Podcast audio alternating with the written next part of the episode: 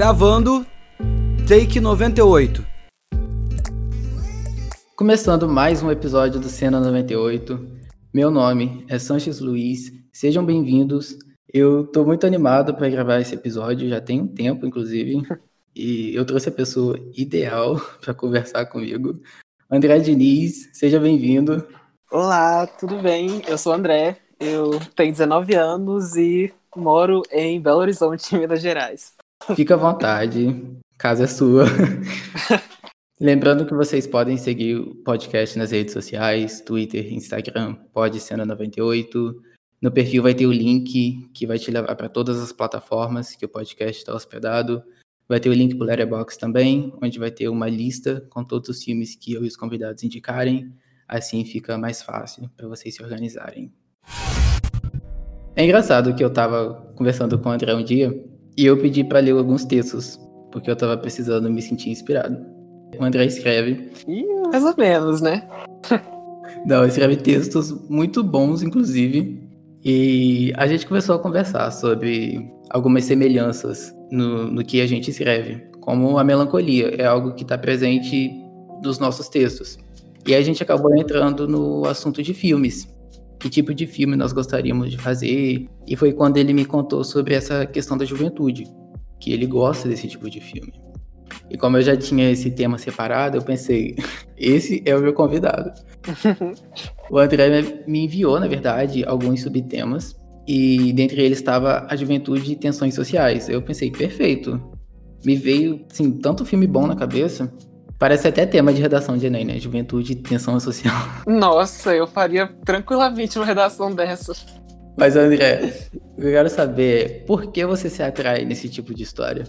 Então, é, como eu disse, eu tenho 19 anos, né? Eu sou novo ainda. E eu sempre fui muito tímido, muito contido. De uma forma que eu sinto que a minha juventude, minha vida, passou por mim nesses últimos anos. E eu não consigo dizer com clareza tudo que aconteceu, tudo que eu senti apesar de eu não ter feito muita coisa. Uhum. É, eu não fui para muitas festas, não tive muitos relacionamentos, coisas assim. Eu só comecei a me abrir mais na quarentena, por incrível que pareça fui obrigado a só ficar dentro da minha cabeça. Então eu revelei muita coisa. E, mas enfim, eu tive tempo para pensar sobre a minha fase jovem e analisar tudo de bom e ruim que ela teve a oferecer, que tem a oferecer ainda, né? Eu estou, acho que, saindo da adolescência agora. E eu gosto muito da intensidade dos sentimentos, sabe? Eu gosto como nós jovens, a gente é, pensa demais e sente demais e tem muito a dizer, sabe? Eu acho bonito isso, eu acho que dá para tirar muita coisa disso. E como eu disse, eu era muito tímido, né? Não, não fiz muita coisa, seja por interferência própria, sabe, da minha cabeça, ou de outras pessoas, tipo, eu poderia ter sido o maior pegador do ensino médio, porém eu era um menino negro, gay, entendeu? Que não tinha um corpo bonitinho, então não tem como, né?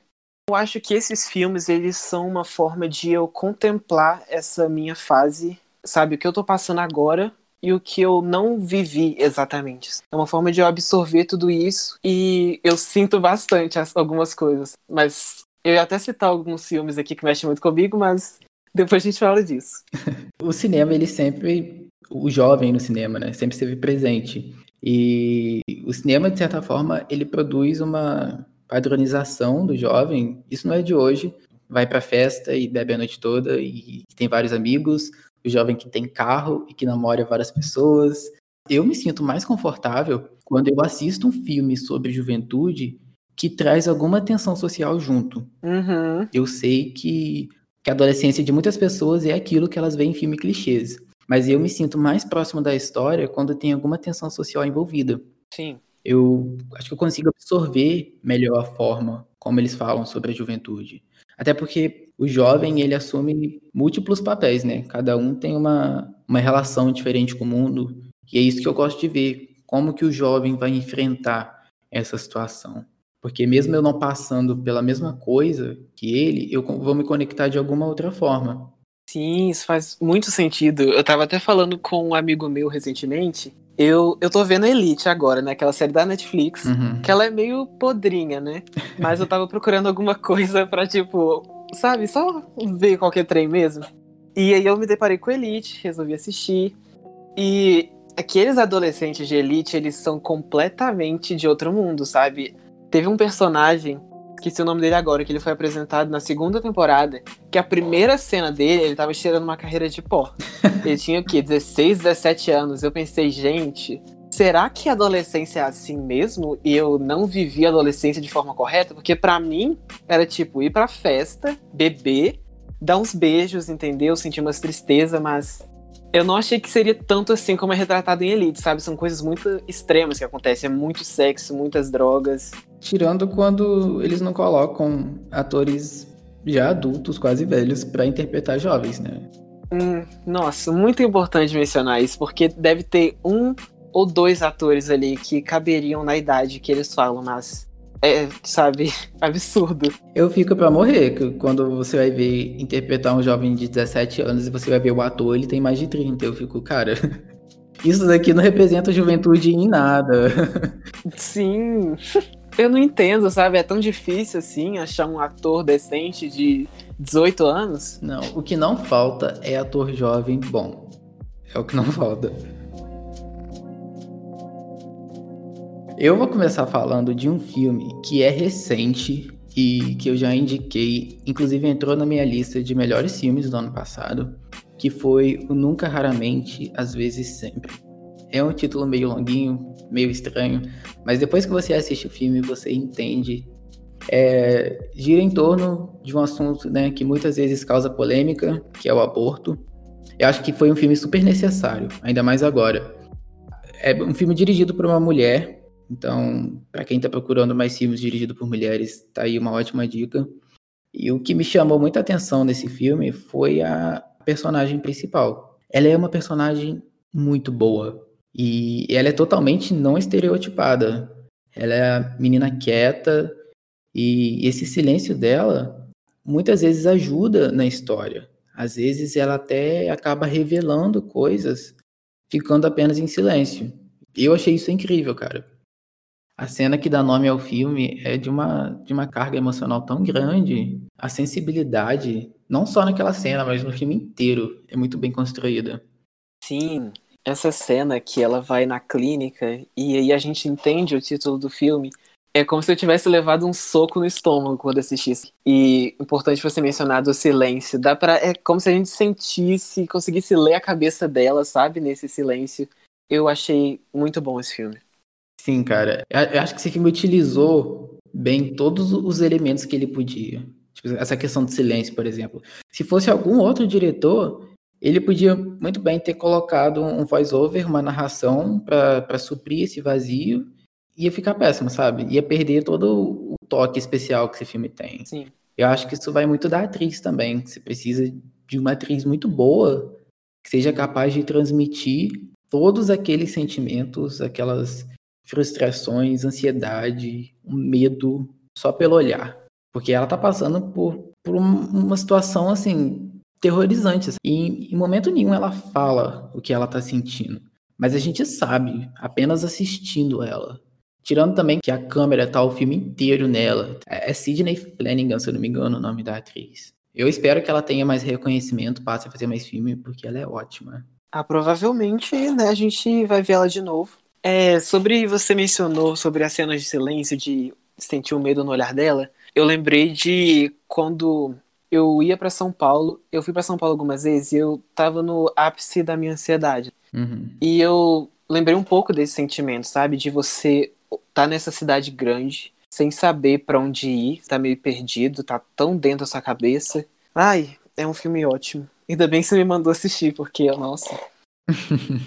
Não sei se é próprio da juventude a gente se sentir. Acho que a gente se sente perdido, provavelmente em qualquer momento da vida, mas acho que isso está muito mais aflorado na juventude. Tem muita pressão, não só sua, mas das pessoas ao seu redor. Nossa, porque essa pessoa tem essa vida assim, você fica se comparando muito com as pessoas. É, eu lembrei um pouco de Mysterious King, sabe, do Greg Araki, que também são jovens mais sozinhos, vamos dizer assim, que não tem aquela presença marcante dos pais durante o filme. Ah. E nesse filme em específico, eles estão. São dois jovens muito diferentes, que né, passaram por uma experiência juntos quando eram menores. Cada um seguiu para um caminho, e mesmo assim eles se acharam né, no meio dessa loucura. Um era apaixonado com alienígenas, outro tava numa vida mais rebelde, né? Esse filme me pegou pelo pescoço, Sancho, sabe? Eu lembro de eu ter colocado ele na TV para poder assistir, e quando ele terminou, eu fiquei uns cinco minutos chorando silenciosamente no meu sofá, porque além de ele retratar muito bem a juventude, eu me identifiquei com o que rola durante o filme, sabe? Nossa, eu, não posso nem lembrar muito não, porque senão eu fico muito triste. Mas é um filme fantástico. Os filmes do Greg são perfeitos. Eu vou sempre falar isso. Você me recomendou esse filme. É, você que me apresentou o Greg Araki. A gente já vai falar sobre isso. Mas eu fui assistir esse filme porque você falou. Uhum. E eu achei muito interessante. Porque o filme ele lida com traumas. E a forma como eles agem, as mesmas pessoas passam pelo mesmo trauma, mas elas agem de forma diferente. Tem uma consequência diferente em cada pessoa. Um não consegue lembrar o que aconteceu e o outro não consegue esquecer. Isso é fascinante. Eu me vi também um pouquinho nos personagens. Eu acho que eu tinha um pouquinho de cada um. Especialmente é, no amigo do. Esqueci o nome, do garoto mais rebelde. Sabe aquele amigo dele que era mais emo? Uhum. Eu sou ele todinho, Sanji, sabe? Eu acho que é o personagem que eu mais me identifiquei na história das séries e filmes, entendeu? E, e também tem a questão dos alienígenas, por exemplo. De um deles é apaixonado com alienígenas e é doido com isso. Eu também tenho um pouquinho disso, sabe? Então foram vários detalhezinhos no filme que me entristeceram, mexeram comigo, manteve toda a minha atenção e no final eu fiquei arrasado. Nossa, aquele final. E aí ele começa a chorar e é Natal. E aí um coro começa a cantar do lado de fora de casa. Como parece que estavam, tipo, tentando acalmar ele. Essa cena, cara, foi demais. Ele deitando no colo do menino, sabe? Só chorando e ouvindo toda a história. E eles estavam na casa do, do professor deles, né? Ex-professor. Nossa, cara. Ai. Nossa, sensacional essa cena. E a câmera vai levantando e vai tudo ficando escuro em volta. Sim. Eu voltei para ver quando acabou, eu voltei para ver essa cena específica, porque eu falei, cara, isso aqui foi demais. Esse finalzinho é final perfeito, eu acho, né? Para mim é. Mas por que, que as obras do Greg Araki falam tanto com você? Porque assim, ele não é o único que faz filmes retratando a vida adolescente. Quero saber assim, por que o estilo dele específico fala com você? Olha, eu acho que ele retrata as coisas de uma forma muito única, sabe? Eu sinto até que na montagem do filme mesmo, a gente até conversou sobre a montagem do filme, dos filmes dele esses dias, uhum. e eu acho que é um pouco confuso às vezes, mas tem um toque de humor também, passando até pela inocência de alguns personagens. Por exemplo, em Geração Maldita, ele é super inocente, eu acho fofinho, né? Mas ele tá num meio tão caótico a namorada dele já é completamente diferente, eles estão nessa estrada indo pro inferno quase de tão doida. Eu também gosto muito do surrealismo, que dá um toquezinho assim, que tá especialmente em Geração Maldita e Estrada para Lugar Nenhum, né? Uhum. O primeiro filme da trilogia já é mais pé no chão. O primeiro é Totally Fucked Up. Eu não sei o nome em português. Esse foi o único que eu assisti da trilogia. Meu Deus, e é o que eu menos gosto, eu acho. É. Eu, eu achei, assim, bem diferente. Tem, tem uma esfera bem, bem experimental, documental, sabe? É feito de propósito, claro. Mas tem essa, essa atmosfera meio documentário, parece. Você me esqueceu de avisar que esse filme é bem explícito, ainda bem que eu não vi ele na televisão. Desculpa. ah, então não vejo os outros também. Não vejo os outros na televisão. Não, eu fiquei curioso para assistir os outros, eu vou ver. Não na televisão, mas eu vou assistir. Veja, por favor, me fala depois. Eu acho que Geração Maldita talvez seja o meu favorito, mas Estrada para Lugar Nenhum é o melhor que cobre essa atmosfera da juventude. É o, é o terceiro ou o segundo? É o terceiro, que é o melhor. Ah, eu esqueci de falar também. A época que os filmes são feitos também, né? Os anos 90. Então, eu gosto bastante, né? Da época, então. E colocou, ele colocou muito slow dive, cocktail twins na trilha sonora, referência à cultura pop, sabe? Isso tudo deixa meus olhos brilhando. Acho que não precisa, você não precisa nem olhar antes de qual época é o filme, você começa a assistir o filme e já fica bem claro de quando o filme é. Uhum. Ele deixa bem explícito isso. Mas você tinha mencionado a questão da edição, que foi um problema que eu tive em Mysterious Skin. Uhum. Parece que ele estava contando uma história atrás da outra e eram cortes que pareciam sem ritmo nenhum e isso me incomodou um pouco. Chegou no meio do filme, parecia uma experiência assim arrastada, sabe? Mas eu acho que isso não influenciou uhum, tão negativamente sim. o filme para mim, porque a memória que eu tenho do filme hoje é que foi um filme gostoso de assistir, apesar disso. Sim. Então é um filme que eu assistiria de novo. Esse, o primeiro da trilogia Totally Fucked Up pra mim foi um pouquinho pior. Eu, eu não gostei tanto desse, para falar a verdade, porque eu fui até procurar se era o mesmo editor, e, e é o Greg que edita os filmes dele, né? Mas não sei, parece que eu, que eu me perdi, porque são os personagens, são tantas histórias sendo contadas ao mesmo tempo, e eu tive a impressão que ele não conseguiu fazer isso de forma suave, sabe? Sim, isso é bem importante.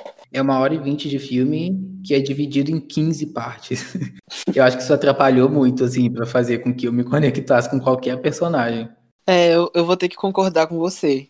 Pelo menos nesse primeiro filme, né, o Totally, ele, eu gosto muito da, do grupinho, no geral, mas me conectar não foi com todo mundo, sabe? Eu, eu só admirei, por exemplo, teve aquele casal lésbico, que eu gosto muito delas, mas eu não sei nada sobre elas. É, é porque assim, ele começa a contar uma história, aí quando você pisca, ele já cortou e já tá contando outra. Eu acho que essa, essa vibe documental do filme é o que ajuda um pouco, porque vai tendo uma entrevista entre esses cortes, e é por essas entrevistas que você pode conhecer um pouquinho melhor dos personagens. Sim, as entrevistas eu acho que são o ponto forte.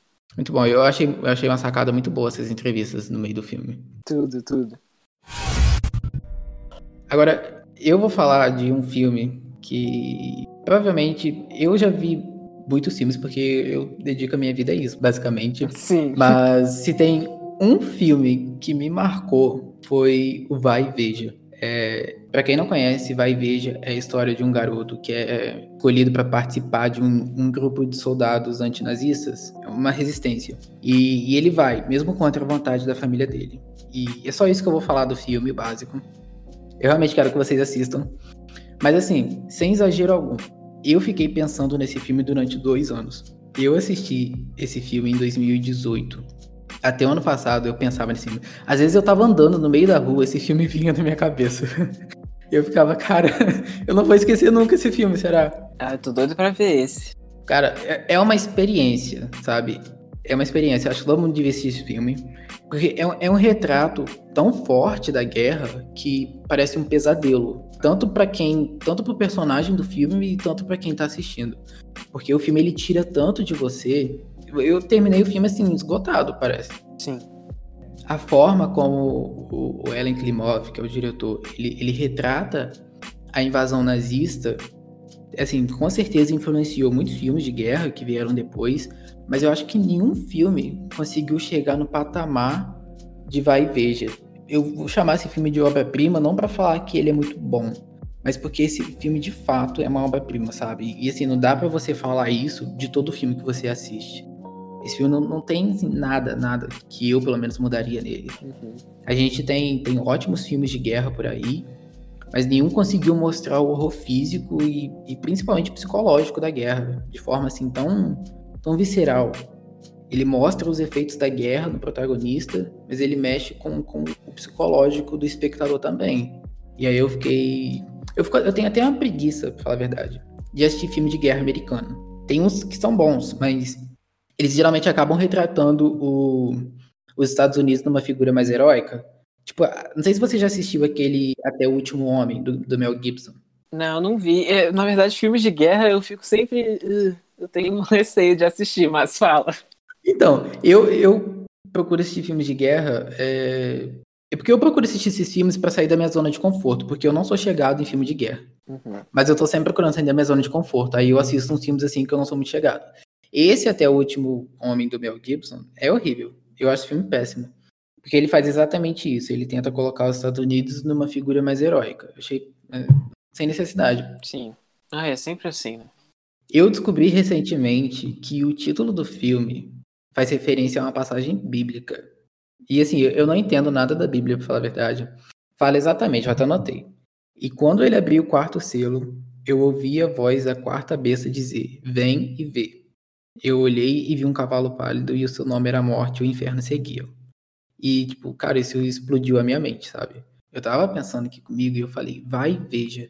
Parece até um chamado, assim, pra pessoa ir assistir o filme, sabe?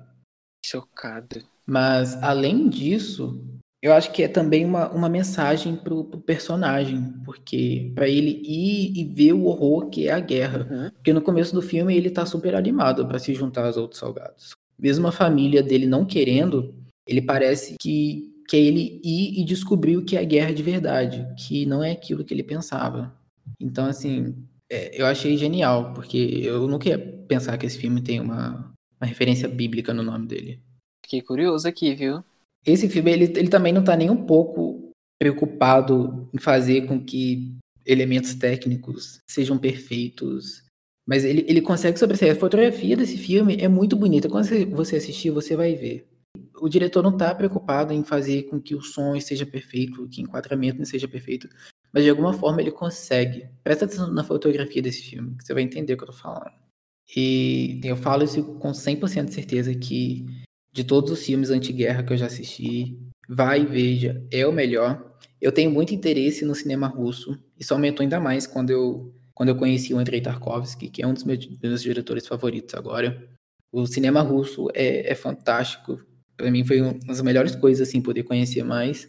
Eu, inclusive, ia falar sobre a infância de Ivan nesse episódio, que é um filme do Tarkovsky, consegue mostrar muito bem os, os horrores da guerra no psicológico infantil, mas eu vou guardar para um episódio especial sobre ele. É, essa conversa me lembrou de um dos meus filmes favoritos. Eu acho que foi o filme que foi que me introduziu para a juventude, sabe, para o sentimento de juventude, que é As Vantagens de Ser Invisível. Eu vejo ele há anos, direto. Ele sempre me deixa no mesmo estado, sabe? Eu fico encantado com tudo que acontece nesse filme. E fico muito triste também no final. Fico melancólico, sabe? Não exatamente triste, né? Eu fico contemplando tudo aquilo que acabou de acontecer. E também é um filme que retrata a juventude LGBT, né? Que é muito importante. Eu acho que foi o filme que me introduziu também para Rocky Horror, sabe? Picture Show. Sim, sim, sim. Você já assistiu? Sim, nossa. Eu amo esse filme com todas as minhas forças. Eu lembro que primeiro foi. Eu vi ele em Glee, né? Porque Glee fez um episódio especial sobre. Aí eu vi de novo em As Vantagens Invisível, que é a cena do Patrick no palco interpretando, né? O, o Tim Curry é, é lendário demais. Uhum. Nossa, que papel é aquele? Eu vi esse esses dias, inclusive, mas, enfim. Eu gosto muito de de Invisível. Eu acho que não dá para falar sobre cinema e juventude sem mencionar esse filme. Que por mais que ele não fale comigo em um nível mais pessoal, né? Porque é uma juventude branca, digamos assim, né? Mas mesmo assim, tem conflitos reais acontecendo ali. Então, eu fico muito sensibilizado. Eu sou apaixonado por todos os personagens. É um filme que dá para conhecer os personagens, né? Um pouquinho. Eu não vivo sem, de verdade. Esse filme, muita gente gosta desse filme, né? Eu demorei muito para assistir esse filme, inclusive. Eu tenho a impressão de que as pessoas não gostam desse filme, eu não sei porquê. Eu nunca vi alguém falando assim que não gosta desse filme. Eu sempre vi as pessoas gostando muito dele. E aí foi o que me levou a ver ele, inclusive. Eu não lembro quando eu vi esse, assisti esse filme pela primeira vez, mas eu sei que demorou. Deve ter sido o quê? 2018, por aí. Também, é, comigo também foi assim, eu acho. 2018. Mas já que você citou, é porque essa questão de, de juventude e, e LGBT é muito presente na, na filmografia do Greg Araki, né? Sim, é, é, tipo um dos motivos. Eu não sei se eu mencionei isso quando eu tava falando sobre, mas é muito bom ver diferentes relacionamentos também. Tipo, no terceiro filme tem o protagonista, o Dark, que ele namora essa garota, porém ela tá dando uns indícios de que é, que é abrir o relacionamento, sabe? E eu não esperava ver aquilo, entendeu? Essa questão de relacionamento aberto. E ela também, acho que ela é bissexual, assim como ele. Então foi muito interessante ver essas pessoas interagindo. É, acho que retrata o LGBT de, de uma forma diferente até, pelo menos do que eu estava acostumado a ver. Mas eu acho que um filme que retrata muito bem a juventude e que tem essa questão do LGBT é o famoso Moonlight, sobre a luz do luar. É, Moonlight é um filme que eu, que eu consigo assistir de uma forma mais íntima, vamos dizer, porque eu me vejo nesse filme. A história de uma criança que, enquanto está passando por um turbilhão de coisas, tenta entender o que é ser preto e o que é ser gay. E aí ele ainda tem que lidar com outras questões, tipo o vício dentro da própria casa, a mãe dele. O que não falta nesse filme é tensão social. Sim. E nos Estados Unidos eu acho que é muito pesado, sabe? Eles têm muito isso de a comunidade preta ser é, muito homofóbica em certos momentos, né? Eu acho que com certeza dá pra ver isso nesse filme. Ele até tem um, um suporte muito bom do personagem do Mahershala ali nesse filme. É alguém que acolhe ele e ajuda, ensina ele muito bem sobre as coisas. Tem até aquela cena que eu acho muito boa, que ele tá na, na mesa e ele pergunta o que é viado. O personagem do Mahershala tenta, tenta explicar para ele. Sim. Mas eu, eu, consigo me enxergar muito bem nesse filme. E é um filme lindíssimo, assim, a, a forma como o Barry Jenkins filma tem, tem um, um ar lírico. Vem na cabeça tanta cena bonita, assim, por mais feio que seja o tema retratado, eu acho que ele conseguiu fazer algo muito bonito. Aquele, aquele terceiro ato, quando eles já são adultos se reencontrando, putz, eu tenho arrepio. Ah, eu preciso rever esse filme. Assim, eu voltei para ver ele depois de um tempo. Eu falei, cara, esse filme eu acho que vai ser aquele filme que toda vez que eu assistir eu vou ficar, tipo, emocionado, porque sempre vou achar esse filme bonito. Uhum, é perfeito. E esse termo de, de, de, estar sob a luz do luar significa ser você mesmo. E eu acho que esse é o caminho do personagem. Ele tá sempre à busca para se encontrar. O filme, ele, ele, ele, o filme consegue dividir muito bem essas, essas três fases do personagem. Ele criança, adolescente adulto. E aí você consegue encontrar elementos que estão presentes nessas três fases. Tipo, a falta de um ambiente familiar, por exemplo. É algo que ele carrega enquanto ele cresce. A repressão sexual também. Ele lida direto com esses temas, sabe? O, o bullying que ele sofreu quando era criança, ele ainda tem que lidar quando é adulto, mas não porque tem alguém fazendo bullying com ele ainda, mas é porque fica impregnado na cabeça do sujeito. E eu acho que qualquer pessoa que tenha passado por bullying consegue se identificar com isso. Oh, nem me fale, viu? Quem nunca passou por um bullying? Mas é, eu e, e, presumo que talvez você consiga se identificar de uma forma mais, mais direta com esse filme. Com certeza. É, eu sou fascinado por esse filme. Eu até ia mencionar que a caracterização desse filme é impressionante, sabe? Concordando com você que a gente consegue ver os elementos em todas as fases, entende? É, é muito lindo.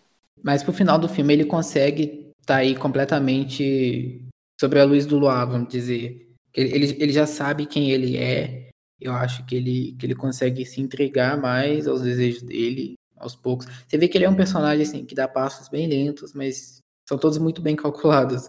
Mas uh, o personagem do Chibron, eu acho um personagem maravilhoso. E, e, não, e não parece, sabe? Porque são três atores diferentes, mas você não tem essa impressão assistindo o filme.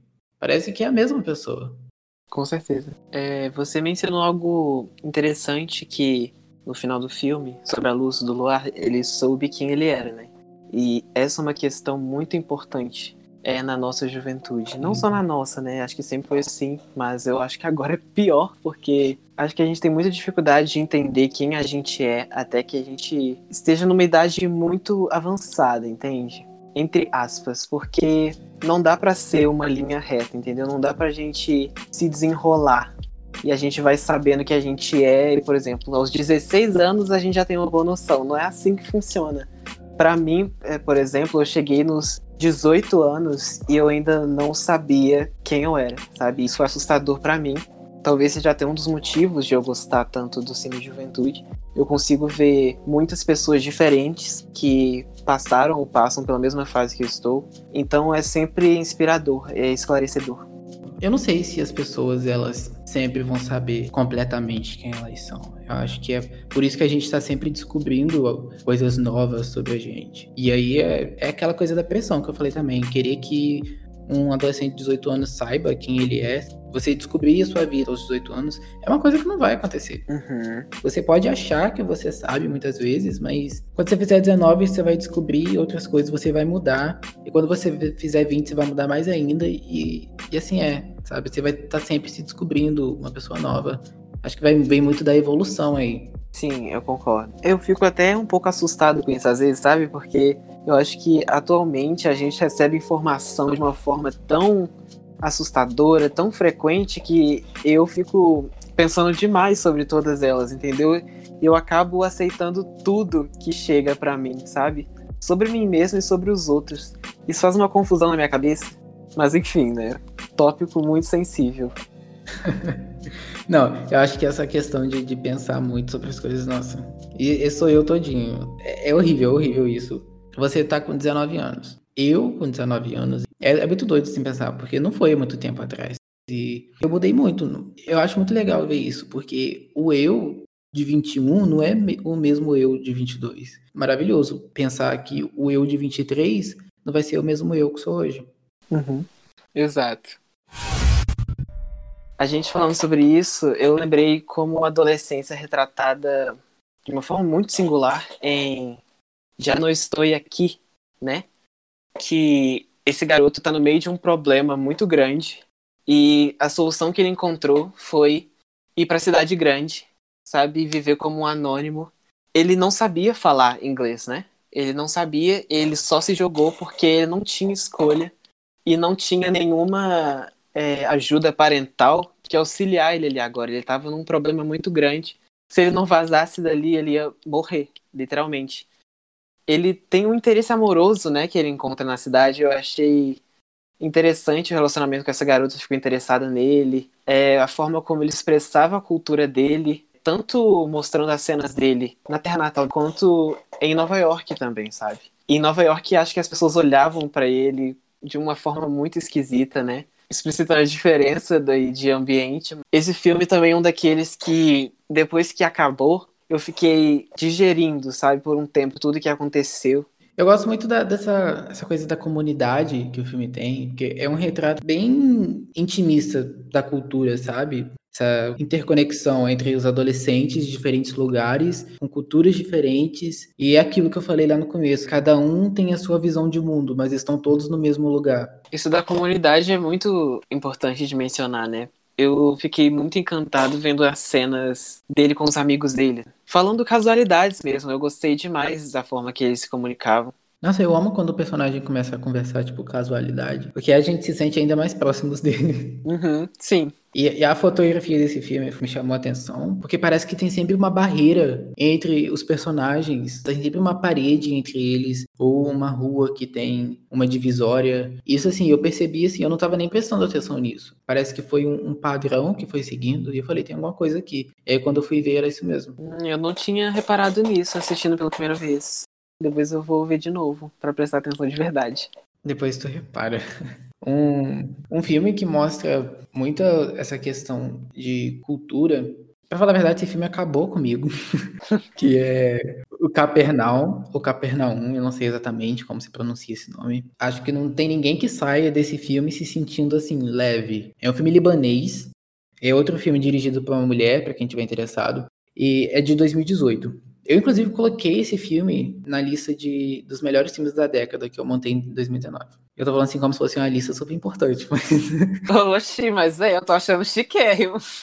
É, é a história de um garotinho de 12 anos e, e ele carrega, assim, uma série de, de responsabilidades, sabe? Ele, ele tem que trabalhar e ele tem que cuidar da irmã dele, até que ele se rebela contra um casamento que é forçado da irmã dele. E a irmã dele é um, um ano mais nova que ele, ela tem 11 anos. E ele acaba fugindo. É aí que ele descobre o mundo e que as coisas começam a acontecer. E aí você fica de cara, assim, porque é só uma criança. Você vê as coisas que ele passa. É um daqueles filmes que se fundem tão forte na realidade que chega no momento que eu tive que parar para respirar, falar, cara, isso aqui é um filme, sabe? Um breve momento eu achei que eu tava assistindo um documentário. Essa é a impressão que passa. Uhum. Eu acho até que o, o nome do garotinho, que o, o ator mirim desse filme é fantástico. Acho que o nome dele é Zen Alrafia, alguma coisa assim. Não sei se eu tô falando certo. Eu tô, eu tô com a página aqui aberta, né, do filme, e realmente parece pesado. E eu vou ver com certeza, né? Eu deveria ter visto é, todos que você me falou, mas eu não achei o tempo. Hoje mesmo eu não consegui, né? Mas enfim. Ele, inclusive, tá no novo filme da Marvel, que vai ser dirigido pela Chloe Zhao também. Que bom que o ator já arranjou um outro projeto grande para fazer, né? Que é esse filme novo da Marvel. Sem dúvidas, parece, assim, avassalador. Não, é sério, esse filme, assim, é um filme que você termina, assim, destruído, porque Vem muito da, da visão dessa diretora, Nadine Labak, e assim, eu não sei se eu tô falando o nome dela certo, mas eu acho que vem muito da visão dela, porque a forma como ela fez esse filme parece tudo muito real. Como eu falei, teve uma hora que eu parecia que eu tava assistindo um documentário. E isso aconteceu comigo também em, em Vai e Veja. Esses dois filmes eh, são, assim, filmes que acabaram comigo. Eles, você, como espectador, termina o filme esgotado pelo, pelas coisas que vão acontecendo. Então, por favor, assistam Vai e Veja, que vocês vão entender o que eu tô falando. Tem um, um outro filme que é o Pra Sempre Lilia, que é um filme russo. É, eu acho que eu nunca assisti um filme que que acontecesse tanta desgraça com a personagem só. e eu tô. e eu tô rindo assim, mas é, é apavorante, porque é, o filme é basicamente. É uma adolescente de 16 anos, ela mora num subúrbio. E a mãe dela muda para os Estados Unidos com o marido, e aí retrata essa, essa jornada adolescente dela, vivendo sozinha em, em algum lugar da antiga União Soviética. As minhas opiniões a respeito desse filme são mixas eu, eu gostei do filme, mas teve alguns pontos negativos para mim. Porque sabe quando alguém fala para você sobre filme, algum filme triste? Tipo aquele Dançando no Escuro da Las Trier. Aquele filme é tristíssimo. Não sei se você já assistiu. Ah, já só ouvi falar, eu acho. Não me lembro de ter assistido. Mentira, mentira, assisti sim. Meu Deus, não, peraí. Não, esse filme, que filme é esse? O que, que é aquilo? Eu fiquei arrasada também no final. Nossa, é muito pesado. Então, é pesadíssimo. Mas a impressão que eu tive é que esse Pra Sempre Lilia, ele tava tentando ser isso, sabe? Ele tava tentando ser um filme triste. Sei. Porque acontece realmente muita coisa triste com a personagem, mas tem coisa que acontece com ela que eu fico assim, não tem explicação. Eu senti que não precisava. E aí acaba que eu fiquei com esse sentimento durante uma parte do filme, sabe? A história da personagem por si só, ela já é triste. Parece que o diretor queria ver até onde ele conseguia chegar com ela. Mas é um filme que vale a pena assistir, porque da forma que eu falo, parece que eu não gostei do filme, mas eu gostei do filme. E a maior parte das pessoas que eu vi gostaram do filme. Então, assim, não desanimem com o comentário que eu fiz. Porque todo mundo que eu vi falando falou bem, gostou do filme. Esse foi um ponto negativo apenas para mim. E se alguém assistir depois e gostar, por favor, venha falar comigo. Eu vou querer saber a opinião da pessoa, de vocês. Eu vou indicar alguns outros filmes aqui que eu, que eu gostaria de falar sobre, mas não vai dar tempo. Porque esse tema é um tema muito foda, dá pra falar de muito filme bom. E eu acho que vocês podem procurar alguns outros filmes aí que são maravilhosos. A gente tem Boyhood. Boyhood retrata muito bem essa fase de crescimento. A Fonte da Donzela. Também é um filme sueco de um outro diretor favorito meu, que é o Ingmar Bergman. Retrata aí a questão do estupro e a questão da juventude está muito presente no filme, mas eu vou falar sobre ele no especial que eu fizer sobre Bergman. O que não falta para vocês nesse episódio é opção boa. André, você tem alguma indicação? Então, eu tenho algumas. Com certeza os filmes do Greg Araki tá assim no topo, porque são os que eu mais gosto. Mas SLC Punk também é um filme muito interessante. Tem o Matthew Lillard, que ele tá fazendo um punk, é maravilhoso. Se quiser algo mais leve, tem Booksmart, né? Nossa, Booksmart, maravilhoso. É muito gostoso, né? Eu amo esse filme. Tem o Oitava Série também, né? Eu não sei. Tem? Oitava Série, é, se eu não me engano, é um filme de estreia daquele comediante que tá em, em Bela Vingança agora no Oscar. Mas é um filme muito bom, procura depois. É, retrata muito bem essa questão da juventude, uma garotinha, e ela tem toda essa questão da insegurança. Ela se sente uma menina muito insegura por ela ser gordinha, sabe? e ela olha as pessoas ao redor dela. Sério, é um filme maravilhoso. Eu não tinha ouvido falar desse, eu acho. Eu pesquisei aqui agora e não me lembrava. Recomendo muito. Acho que você vai gostar. É um filme super leve, inclusive, tá, gente? Eu comentei muita desgraça no episódio de hoje, mas esse é um filme super leve. É, eu acho que é importante. Tem um alívio aí pra vocês. A gente só discorreu o tema tenso. Mas eu acho que minhas indicações são essas, então. Os filmes do Greg, SLC Punk, Booksmart. Tem Midnights também, que é muito legal, eu acho muito fofo. Eu não curto muito Midnight. Eu sabia que você ia falar isso. eu não curti muito esse filme. Enfim, aquela cena do beijo. Não, peraí, essa cena do beijo, ela me assombra até hoje. eu falei, opa, peraí, calma lá. Também tem uma série que é We Are Who We Are, da HBO, É do Luca Guadagnino, eu não sei falar o nome dele também. É do de Me Chame Pelo Seu Nome, né? Ah, Eu amo essa série. Cada episódio mexeu comigo. Tem gente que acha que é muito lento, mas pra mim foi no ritmo perfeito. E também tem um clima mais diferente, né? Porque eles estão morando numa base militar na França, na Itália, não tenho certeza. Mas com certeza é bom dar uma conferida, eu gosto muito. essa questão de ser lento também vai muito da história, né? Essas foram as nossas indicações. É, vai ter alguns filmes desses lá na lista do Letterboxd para vocês procurarem depois, por favor, assistam.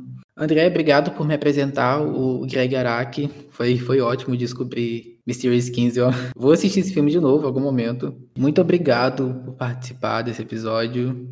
É um prazer estar aqui, eu gostei demais de participar. E é isso. Assistam, procurem mais filmes estrangeiros. Dei muitas dicas aqui hoje. Tem muito filme bom para vocês assistirem. Muito filme sobre juventude. Juventudes que retratam diferentes temas com diferentes objetivos. Juventude não é só aquele clichê que a gente está acostumado a ver em filme. E muito obrigado a quem chegou até aqui, quem ouviu esse episódio, quem está acompanhando o podcast. Muito obrigado de verdade. E obrigado, André. Obrigado a todo mundo. É isso, gente. Valeu.